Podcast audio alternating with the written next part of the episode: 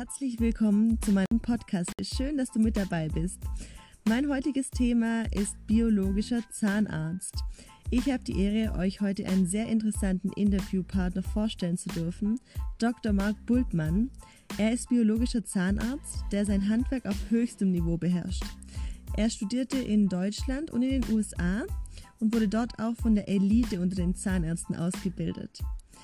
Er hat sich bereit erklärt, seinen Wissensstand mit uns zu teilen. Über mein Instagram-Profil konntet ihr mir Fragen einreichen, die ich Dr. Bultmann gestellt habe. Das Interview erstreckt sich über vier Podcast-Folgen, da es eine Stunde lang ging und ähm, es sinnvoller ist, denke ich, wenn man es in 15-minütige oder 10 bis 15-minütige Videos unterteilt. Die Themen in den einzelnen Folgen findet ihr in den Show Notes. Themen der ersten Folge sind Bedeutung biologischer Zahnarzt, Amalgam, Zusammenhänge von Harnwegsinfekten, Umweltgifte, Vitamine und Nahrungsergänzungsmittel und Antibiotikaeinnahme nach OP. Bitte verzeiht mir die Tonqualität, es ist nicht ganz so gut geworden vom Ton. Ähm, es war mein erstes Interview und auch hier mein erster Podcast. Von dem her meldet mir gerne immer Verbesserungsvorschläge zurück, da bin ich super offen dafür. Und jetzt wünsche ich euch ganz, ganz viel Spaß bei der Folge. Was sind denn grundsätzlich Ihre Fragen? Dass es vielen ganz unbekannt ist, überhaupt der mhm. Biologische also, Zahnmedizin, okay. Genau, ähm, wo der ja. Begriff überhaupt herkommt, ja. beziehungsweise wie lange es den schon gibt oder wo der entstanden ja. ist. Biologischer Zahnarzt. das eigentlich das, was noch ein Fremdwort. Was, ja, es ist ein Fremdwort.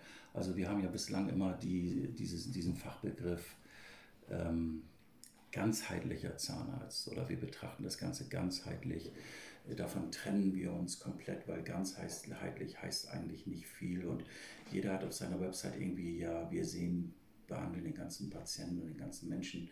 Äh, wir Zahnärzte sind da normalerweise gar nicht so ausgebildet. Also wir sind ja haben schon in dem Sinne ein Grundlagenstudium Medizin durchgeführt und dann geht es aber gleich fachspezifisch weiter nach dem sogenannten Physikum. Und Ärzte machen ja ihr Studium zu Ende und dann gehen sie in die Facharztausbildung weiter. Mhm. Ne, das heißt also, letztendlich sind, ist das nichts anderes, also Hals, Nasen, Ohrenarzt oder, oder, oder, oder ähm, ein Augenarzt ist auch letztendlich nur ein Facharzt für sein Gebiet. Ein Augenarzt hat auch herzlich wenig Ahnung von, von Herzerkrankungen, also Grund, das kennen wir alle, aber ne, für die Behandlung dazu sind die nicht ausgebildet. Genauso ist es mit der Zahnmedizin. Und die biologische Zahnmedizin hat sich eigentlich daraus entwickelt, dass wir, oder ist so ein Abkömmling der Umweltzahnmedizin. Die Umweltzahnmedizin ist eine Disziplin, die sich damit beschäftigt, äh, dass wir Fremdkörper ja ständig und dauerhaft in den Körper einbringen. Also man darf nicht denken, dass Zähne nicht zum Körper gehören. Zähne sind auch wirklich Organe und äh, wir versiegeln die, wir äh, machen Füllung rein, wir beschleifen die, wir machen Gold drauf, wir machen Amalgam rein, wir machen Wurzelbehandlung, wir ziehen diese Zähne. Das gehört eigentlich zum Körper dazu. Und die Auswirkung, die das eigentlich auf den Körper hat, das untersucht die Umweltzahnmedizin. Und die Umweltzahnmedizin ist aber nur eine, eine Disziplin, wo wir sagen können, okay, der Patient hat die und die äh, Probleme, das könnte verstärkt worden sein, zum Beispiel durch die Toxizität von Amalgamfüllung mhm. und so weiter und so fort. Aber jetzt kommt eine, die biologische Zahnmedizin, die äh, sagt, okay, was ist denn jetzt das Konzept? Wie kann ich dem Patienten helfen? Was muss ich tun? Gibt es Konzepte zur Amalgamentfernung? Die meisten Zahnärzte bohren zum Beispiel das Amalgam nur raus, was eine Katastrophe ist. Mhm. Katastrophe, weil man muss sich das immer so vorstellen, das Amalgam ist eine Legierung, die besteht einmal aus verschiedenen Metallen und Quecksilber, ungefähr 50-50. Und das wird zusammengemischt und daraus entsteht ein Metall, das plastisch ist und dann im Mund erhärtet. So, und in dieser Phase wird sehr, sehr viel Quecksilber frei, Quecksilberdampf in dem Bereich der Verarbeitung. Und dann, wenn ich es im Mund habe, auch immer sukzessive. Nochmal schlimm wird es, wenn ich es rausbohre. Ne, das, und wenn ich es dann rausbohre, ist aber so ohne Schutzmechanismen, ohne äh, auch Schutzmechanismen für uns selber, also wir sind ja auch sehr, sehr stark belastet, das ist ja ganz wichtig, dass man das weiß, ähm, hat der Patient, die kriegt die volle Ladung Quecksilber wieder ab. Und Quecksilber ist zum Beispiel eines der stärksten Gifte, also in der Tabelle nach Arsen, also ich sage mal im, im, Nanogrammbereich Quecksilber kann ich sie schon so vergiften, dass sie das nicht überleben. Ne? Also das muss man einfach wissen, also es ist schon hochtoxisch das Ganze. Und die Schulzahnmedizin, die gibt natürlich immer an, nein, das stimmt nicht und äh, Quecksilber belastet den Körper nicht. Das ist nicht der Fall. Also Quecksilber zum Beispiel zerstört die Myelinscheiden der Nerven. Myelin ist Scheiden der Nerven, ist so, Sie müssen sich das vorstellen, ein Nerv ist ummantelt von einer äh, ich sage mal wie ein Stromkabel, ne, von so einem Plastikmantel, das ist diese sogenannte Myelinscheide, die wird durch das Quecksilber zerstört und das Quecksilber lagert sich vornehmlich in entsprechenden Ausscheidungsorganen, Niere, äh, Leber und so weiter, aber auch im Gehirn. Und wir haben mittlerweile klare Studien, die besagen, dass zum Beispiel die neurodegenerativen Erkrankungen, ähm, ich sage nur Alzheimer, Demenz zum Beispiel, diese Patienten haben einen massiv erhöhten Quecksilberspiegel im Gehirn. Na, das muss man auch wissen. Also das zum Thema jetzt wieder Gesundheit. Ich kann als Schulzahnarzt einfach diese Materialien verwenden und mir nichts dabei denken, was mhm. auch so gelehrt wird. Klar, wir kennen so die Interaktion von verschiedenen Materialien. Welche Gesamtwirkung das auf den Körper hat, das wissen die wenigsten. Und damit beschäftigt man sich in der Regel auch nicht. Ne? Das muss man einfach sehen. Mhm. Aber ist es dann so, wenn man, dass man sagt, es gibt die Schulmedizin, im Prinzip, wo jeder Zahnarzt durchgeht und genau. dann entwickelt sich jeder in die Richtung, ja, genau. dass man wie so biologischer man, Zahnarzt Genau, zum Beispiel, das ist so, man macht Implantate, man wird Implantatspezialist, Parodontose-Spezialist, man wird Spezialist für ästhetische Zahnheilkunde, äh, man wird Spezialist für biologische Zahnheilkunde. Äh, diese ganzen Möglichkeiten gibt es. Für mich ist es einfach so, ich habe so viel in meinem Leben gemacht, dass das für mich eigentlich sich alles ergänzt. Also ich bin eigentlich normalerweise man darf es so nicht sagen, aber Facharzt für die Implantologie und mhm. Parodontologie. Ähm, und ähm, habe aber, ich mache das jetzt schon so lange, natürlich in hunderte von Fortbildungen gemacht, sodass ich eigentlich ein sehr, sehr breites Spektrum habe. Für mich kam die biologische Zahnmedizin deswegen dazu, ähm, dass ich gesehen habe, dass ich durch bestimmte therapeutische Maßnahmen Patienten an anderer Stelle komplett geholfen habe. Nur um Ihnen da mal ein Beispiel zu sagen, wir haben bei einer Patientin, die hatte 15 Jahre lang äh, ein bis zweimal im Jahr Blasen- oder Harnwegsinfektionen, rannte zum Urologen, zum Gynäkologen. Sie hat zwei bis drei, also wirklich auch in der Zeit immer eine Antibiose gehabt, das über 15 Jahre. Und dieser Frau haben wir die vier Frontzähne, die wurzelbehandelt und auch beherdet waren, also richtige Zysten hatten, gezogen und haben dort vier Keramikimplantate gesetzt. Und die Frau war ein halbes Jahr später, kam sie wieder, sie sagte, ich hatte eigentlich wieder eine Harnwegsinfektion erwartet, ich hatte nichts. Das ist jetzt auch fünf Jahre her, sie hat seitdem nichts mehr gehabt. Ja. Und das sind sicherlich Sachen, die wir nicht mit Ansatz sagen. Also wir therapieren nicht so, dass wir sagen, passen auf, wenn ich Ihnen jetzt den Zahn ziehe, dann mhm. sind Sie auf dem Gebiet beschwerdefrei.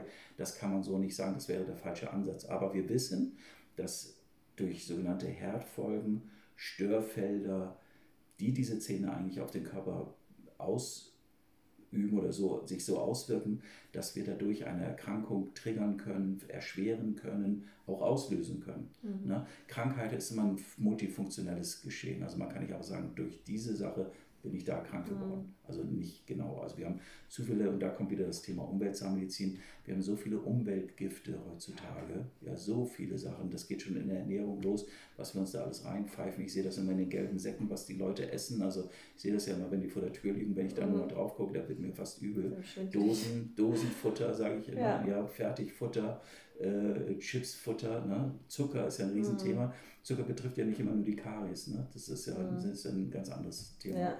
Und äh, das muss man einfach wissen und deswegen passt das natürlich auch in Ihr Thema hinzu, hinein, also präventiv gesund, ähm, weil, wie gesagt, das ist ja eigentlich unsere Aufgabe. Mhm. Ne? Also als Arzt habe ich dafür Sorge zu tragen, nicht nur zu therapieren, sondern auch präventiv tätig zu sein, die Leute aufzuklären. Das ist mhm. ganz, ganz wichtig. Ne? Ja, Vielleicht Thema Ernährung ist gleich nochmal. Ähm, in dem äh, Anamnesebogen mhm. ging es ja auch nochmal um Vitamine. Genau, genau. Ähm, jetzt kommt immer die Frage auch, warum soll ich unbedingt Vitamine dazu nehmen? Ja. Ich zum Beispiel ernähre mich schon gar nicht von Fertigprodukten, ich ernähre ja, mich gesund ja, mit Obst und Gemüse. Und ja, da frage ich mich immer, wie gesund denn wirklich? ja, also erstens ist es ja immer die Frage, wie konsequent ist jeder? Das mhm. muss jeder sich selber beantworten dann ist es einfach so, das wissen wir eben ganz klar. Wir haben natürlich, das geht schon los, gehen Sie doch in den Supermarkt und kaufen sich verpackte Tomaten aus Holland. Dann fragen Sie sich mal, was da drin ist. Also erstmal geht es um den Weichmacher, der auf die Tomaten einwirkt. Ein Weichmacher, der äh, auf, die, auf, die, auf das Produkt ja sich äh, einwirkt von Plastik, von der Plastikschale. Aber dann geht es auch darum, wie sind diese Tomaten hochgezogen worden. Und wer einmal äh, eine äh, aus dem eigenen Garten eine Sommertomate ja. gegessen hat, da reingebissen hat, da kann man ja essen wie ein Apfel. Und dagegen eine Hollandtomate nimmt jetzt im Winter, das ist ja ein Traum. Ne? Also mhm. da ist ja nichts drin. Ja, so das heißt, die Leute schneiden sich das in Salat. Äh, der deutsche äh, Durchschnittsbürger ist ja eh nicht bereit, viel fürs Essen auszugeben, das wissen wir. Also die Franzosen geben pro Kopf ja viel mehr fürs Essen aus. Auch in der Schweiz ist ja so, das ist zwar teurer, aber das Fleisch hat eine ganz andere Wertigkeit als das Steak für 1,53 von Aldi. Ja. Ne, muss man einfach so sehen. Und so ist das ja mit ganz vielen Sachen. Und wir haben heutzutage einfach eine Situation, wo ganz viele Produkte nicht mehr die Inhaltsstoffe haben, wie ich sage wie vor 100 Jahren. Die Produkte haben wirklich nicht mehr die Inhaltsstoffe, wie wir sie kennen. Und wenn man meint, man ernährt sich gesund, dann muss man sehr, sehr genau aufpassen. Also sicherlich sind, ist Bioprodukten der Vorzug zu geben zum Beispiel. Da geht es jetzt auch wieder zum Thema Smoothies und so weiter los. Mhm. Ähm, auch da ist es so, ich muss natürlich unheimlich viel essen, um eigentlich auf diesen Vitamin- und, und Nährstoffspiegel zu kommen. Also so viel können Sie gar nicht essen. Das können Sie aber alles in einen Smoothie zum Beispiel reinpacken. Und es ist einfach so, ab einem gewissen Alter müssen Sie substituieren. Also wir stellen zum Beispiel immer wieder fest, dass die meisten Patienten hier in diesem Bereich ein Vitamin D3-Mangel haben. Also nicht nur einen niedrigen Spiegel, sondern wir reden ja von unter 30 Nanogramm pro Milliliter. Das ist unsere Maßeinheit zum Beispiel. Es gibt noch eine andere Maßeinheit. Da haben die Leute einen Mangel. Also ich habe 85, wir messen das ja regelmäßig vor den OPs, mindestens 85, 90 Prozent der Patienten liegen im Mangelbereich, also noch nicht mal mehr im erniedrigten Bereich. Wir wünschen uns ja mal so 50, 60 Nanogramm für die OPs, also Implantat-OPs 70, mhm. da boostern wir die Patienten auch richtig hoch zu. Okay. Äh, und ähm, da findet zu wenig statt. Und deswegen sollte man natürlich substituieren, also eigentlich auch schon in ihrem Alter, weil wir kriegen das nicht mehr. Ja, das ist so. Ja. Deswegen sind Vitamine, dann gibt, wir arbeiten da im Bereich der automolekularen Medizin, äh, essentiell eigentlich. Ne? Mhm. Und auch da kommen wir wieder zum Thema biologische Zahnmedizin. Ich bin dadurch, dass ich das Immunsystem auf eine Operation vorbereiten kann, was wir hier tun, äh, das Immunsystem auch entsprechend anpassen, modellieren kann, boostern kann, kann ich zum Beispiel ein Implantat setzen, ohne eine Antibiose durchführen zu müssen. Antibiose heißt Antibiotikum heißt immer, dass ich den Darm der auch Teil des Immunsystems ist, Systems ist, platt mache für drei Monate. Den muss ich eigentlich wieder aufbauen mhm. durch Probiotika. Ich muss die natürliche Darmflora, die dadurch auch kaputt gemacht wird, muss ich wieder aufbauen. Und das können wir vermeiden, indem wir eben halt das Immunsystem des Patienten vorbereiten. Also indem ich ihnen zum Beispiel ein Implantat setze, kann ich sie darauf vorbereiten auf die ganze Sache und dann kommen sie äh, quietschfidel in die Behandlung. Ich setze ihnen das Implantat, sie brauchen kein Antibiotikum. Wow. Und das ist das, was, mhm. was äh, nach wie vor Standard in Deutschland ist, dass mhm. ich setze ein Implantat, das ist ein, eigentlich ein vergleichbarer Mini-Eingriff, mhm. trotzdem mit einer Kanone auf Spatzen geschossen wird, das mit Antibiotika ja. abgedeckt wird. Das ist der letzte Rettungsring. In den USA geht es sogar so weit, wenn ich das nicht tue, habe ich ein sogenanntes äh, Liability, ein Haftungsproblem. Ein Haftungsproblem in den USA geht ja gleich immer in die Millionenhöhe. Mhm. Äh, und, und deswegen wird das einfach grundsätzlich verschrieben, weil es auch so der Standard ist der großen schulmedizinischen äh, Lehrmeinung. Ne? Das muss man mhm. einfach so sehen. Da gehen wir aber andere Wege und das ist eben halt Teil der biologischen Zahnmedizin. Ne? Und vieles, vieles mehr. vieles, vieles mehr. Ja, ich glaube, das ist ein Riesenthema einfach. Ja, also da kann man Vortrag über Vortrag halten, ja, wahrscheinlich, wenn ja, Sie sagen, dass Sie da auch Vorträge halten. Ja, klar. Also unser Vortrag heißt immer, krank durch Zähne gibt es das. Mhm. Ja, und wie gesagt, die meisten gehen ja zum Zahnarzt und lassen sich da ihre Löchlein bohren und, äh, oder, oder stopfen und, und die Zähne ziehen und äh, sich schöner machen. Also es gibt ja alles Mögliche. Und aber diese, die äh, Problematik, die dadurch auch entstehen kann, die wird zu wenig beachtet. Mhm. Ne? Und das ist das, worum es ja nicht geht. Ich glaube, man kommt auch gar nicht darauf. Also selbst wenn man jetzt irgendwas hat, eben Harnwegsinfekt oder Krebs oder so, ich glaube, ja. Es ist noch gar nicht so verbreitet, dass man überhaupt auf die Idee kommen könnte, dass, dass der Zahnarzt dazu gehört. Genau, dass mhm. überhaupt der Zahnarzt, also genau. wird, glaube ich, bisher überhaupt nicht in Erwägung gezogen. Nein.